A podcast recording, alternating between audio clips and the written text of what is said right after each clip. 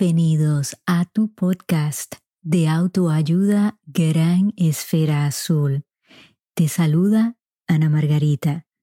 Muchas gracias por sacar este ratito de tu tiempo y encender tu esfera, porque si seguimos aprendiendo, seguimos creciendo.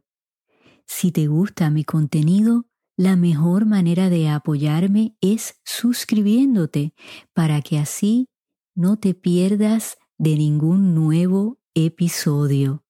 También sígueme en todas mis redes sociales bajo Gran Esfera Azul y si te quieres conectar conmigo directamente, escríbeme a través de mi correo electrónico anamargarita.granesferaazul.com. Queridos amigos, hoy vamos a estar hablando de los resentimientos y le voy a estar contestando la pregunta a una persona de la audiencia.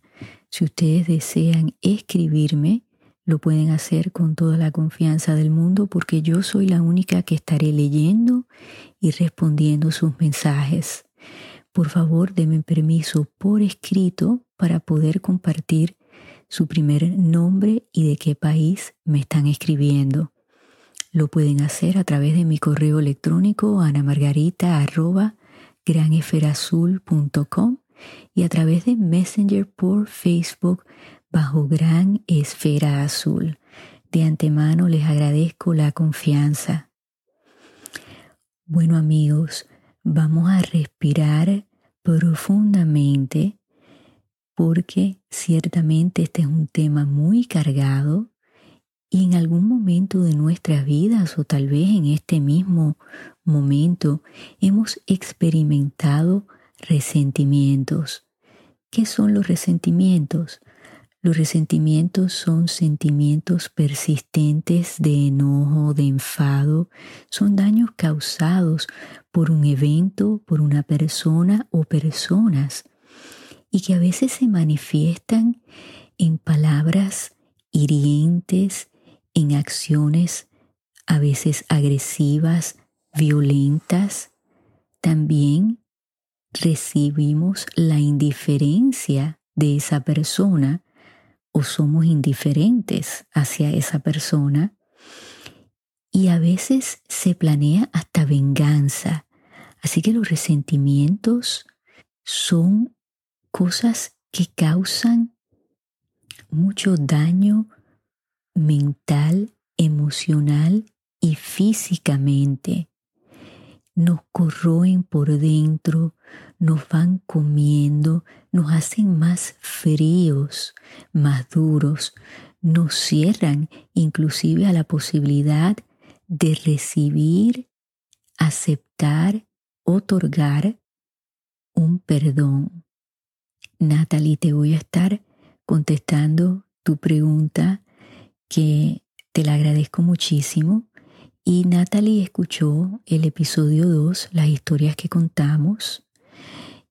Y la pregunta de ella es, ¿cómo yo pude sobrepasar los resentimientos que yo sentí de niña hacia estas maestras que me causaron daño? Y bueno, lo voy a hacer de la forma más honesta posible. Y Natalie hoy tal vez tú y yo podamos ayudar a otras personas que nos están escuchando, que están pasando por situaciones similares. Lo primero fue que me di tiempo a mí misma para poder procesar todo lo que a mí me había pasado. Decidí buscar ayuda profesional y con el tiempo me fui dando cuenta que nosotros somos parecidos a las computadoras tenemos un modo predeterminado a veces de responder a situaciones presentes y es como un botoncito que alguien viene y toca y nos transporta a ese tiempo, a ese espacio y reaccionamos basados en esas experiencias que vivimos en el pasado. A veces la persona que nos toca ese botoncito no tiene nada que ver con esas situaciones, ni siquiera estaba alrededor de nosotros. Cuando yo me di cuenta de eso, trabajé muy duro en mantenerme en el hoy y en el ahora, estar presente y escuchar correctamente qué esa persona me está diciendo. Y si por casualidad pues se disparaba, ¿no? Ese modo predeterminado, tomaba una pausa y me decía, Ana Margarita, ya tú no eres esa niña, esta persona no tuvo nada que ver, de hecho, ya en ese momento de mi adultez, esas personas no existían, no tenían control. Y ahí, ojo, Natalie, no le demos poder a personas que tal vez ya no están en nuestras vidas. No le demos control a pensamientos que ya ocurrieron. Porque si no, lo que está en control son los pensamientos y no el pensador. Y a veces añadimos cosas a la historia que ni siquiera sucedieron. Y tú, por ejemplo, has estado tres años sin hablar con ese familiar. Así que en tres años tú le has dado, como decimos, mucha cabeza a esa situación. Así que hay que estar claros en cuál es la verdad, qué fue lo que realmente se dijo, y si tú te pones a pensar, a lo mejor ni te acuerdas específicamente, a lo mejor hubo algo que te impactó, que es a lo que tú vuelves y vuelve a surgir de nuevo, ¿no? Por eso hay que resolverlo, porque si nos vuelve a atrapar, no importa cuánto tiempo ha pasado, inclusive entonces le podemos hacer daño a otras personas porque e-, eso vuelve a salir a veces de la forma menos inesperada. Entonces son cosas que hay que tratarlas. Yo, por ejemplo, aunque ustedes no me lo crean, pero no fue hasta los 22 años que a mí se me diagnosticó correctamente. Y yo en ese momento me di cuenta, caramba, si yo misma no tenía la verdad, la información correcta, ¿cómo yo podía pretender que aquellas maestras la tuvieran? Ellas no estaban educadas, no eran doctores de la retina para poder entender cuál era mi condición. Aparte, muchas de esas maestras ya cuando yo cumplí mi mayoría de edad, que había terminado la universidad, pues ya ni estaban en esa escuela, algunas ya habían pasado a mejor vida y tal vez ni se acordaban de mí no se acordaban tal vez de lo que me habían dicho. Entonces llega un momento que hay que aceptar la situación como es y buscar ese perdón, porque no perdonamos por los demás, no, perdonamos para nosotros mismos, para sentirnos en paz. Por supuesto, es bueno que si esa persona, sobre todo si es una persona que nosotros queremos, que es un familiar, una amistad, pues sí es bueno que reciban ese perdón, porque otorgar paz es algo muy grande y lo tenemos que hacer en muchas ocasiones, pero si no se puede, porque hemos decidido que no queremos una relación con esa persona, esa persona inclusive a lo mejor ya no está ni viva, pero es importante hacerlo. Te aseguro, Natalie, que si lo haces para ti, te perdonas a ti mismo, a ti misma, perdón, cosas que tal vez tú le dijiste a esa persona que en ese momento estaba acalorada la situación, te aseguro que te vas a sentir mejor. Y de ahí puedes partir de un espacio de paz, de entendimiento, de quererte lo suficiente a ti misma para decir, bueno, me equivoqué, pero ahora que tengo la información correcta voy a actuar mejor.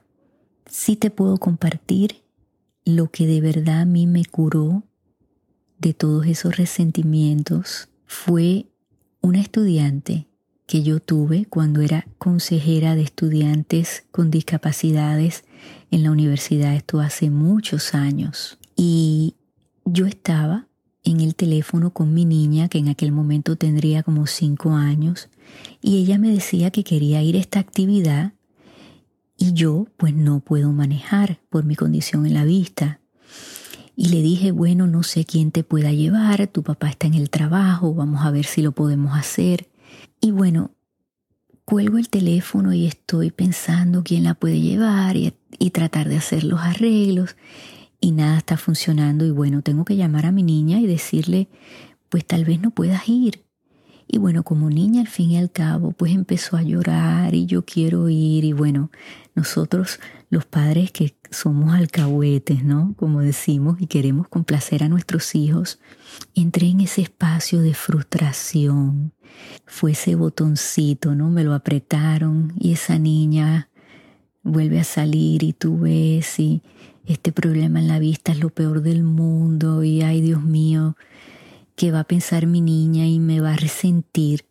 En ese momento miro hacia la puerta y estaba ahí mi estudiante y ella era una muchacha con una parálisis cerebral en silla de ruedas y, y, amigos, ella hacía un esfuerzo sobrehumano para estar en la universidad. Ustedes piensen que estaba compitiendo con estudiantes de todo tipo y con estudiantes que no tenían su misma discapacidad y otros que no tenían ninguna discapacidad.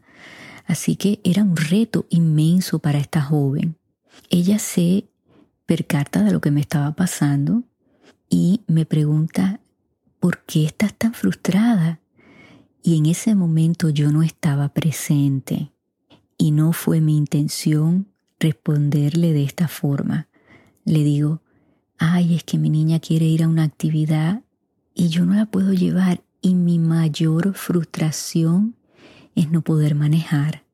Y ella está callada por un momento y me dice, Ana Margarita, si esa es tu mayor frustración, pues yo me cambiaría por ti ahora mismo, porque con mi condición Mírame, a mí nunca nadie me va a querer. Yo no soy bonita. Yo nunca voy a tener un esposo que me ame. Yo nunca voy a poder tener hijos. De hecho, el día que mis padres mueran, yo no sé quién me va a cuidar. Y con la misma, dio la media vuelta y se fue de mi oficina. Amigos, yo me sentí, ustedes saben, como esos personajes en los muñequitos que se van achicando, achicando, achicando, se quedan bien pequeñitos.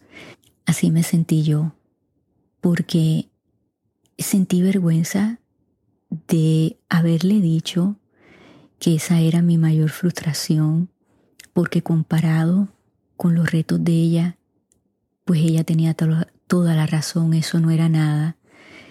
Pero a la misma vez que gran maestra fue porque a mí nunca nadie me había dicho que querían cambiarse conmigo, que querían estar en mis zapatos.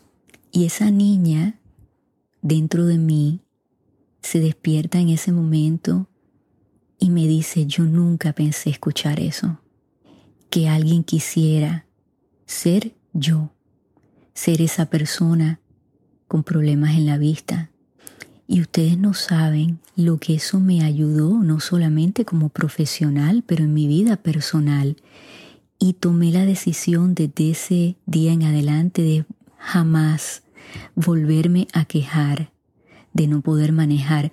De hecho, muy pocas veces me quejo de tener esta condición y no quiero minimizar la ceguera porque no es algo fácil y soy ser humano y tengo días malos y sobre todo creo que lo que más me aprieta el corazón es no poderle ver la cara a mis hijos, a mis seres queridos. Pero en ese momento me digo, Ana Margarita, tienes el amor de ellos, los puedes sentir. Tengo dos seres que en el futuro van a cuidar de mí. Tengo un esposo maravilloso que me apoya en todo y que nunca me vio como esa persona con un problema en la vista. Así que tengo tantas bendiciones Así que amigos, hay que mirar a su alrededor porque siempre hay alguien peor que ustedes. Y eso yo se lo puedo decir de seguro, porque yo como consejera he escuchado cosas que ustedes considerarían que son de película, que son experiencias horribles, que yo misma he dicho cómo es posible que un ser humano pueda pasar por tanto y estar aquí y, y están buscando ayuda y están siguiendo adelante. Así que Natalie, sé valiente, da ese paso, porque a lo mejor esa otra persona te está esperando y a lo mejor quieren dar ese paso y no se atreven porque no saben cómo tú les vas a responder. Así que por ti, por encontrar respuestas, por resolver esos resentimientos, da ese paso arriba. Yo sé que lo puedes hacer y voy a estar pensando en ti, mandándote mucha energía positiva y todas las personas que me están escuchando lo van a hacer igual, porque por eso escuchan este podcast, para seguir creciendo, para seguir aprendiendo. Así que amiga arriba, escríbeme de nuevo, déjame saber qué pasó. Tengo fe que esa puerta se va a abrir.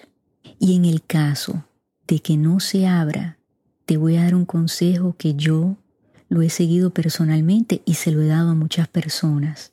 Simplemente entonces otorga el perdón, lleva a esa persona ante Dios, ante el universo, en lo que sea que tú creas y di, aquí la dejo hasta que esa persona esté lista para escucharme. Espero que Dios, que el universo la ilumine y que algún día camine hacia esa puerta y la quiera abrir. Te aseguro que te vas a sentir mucho mejor.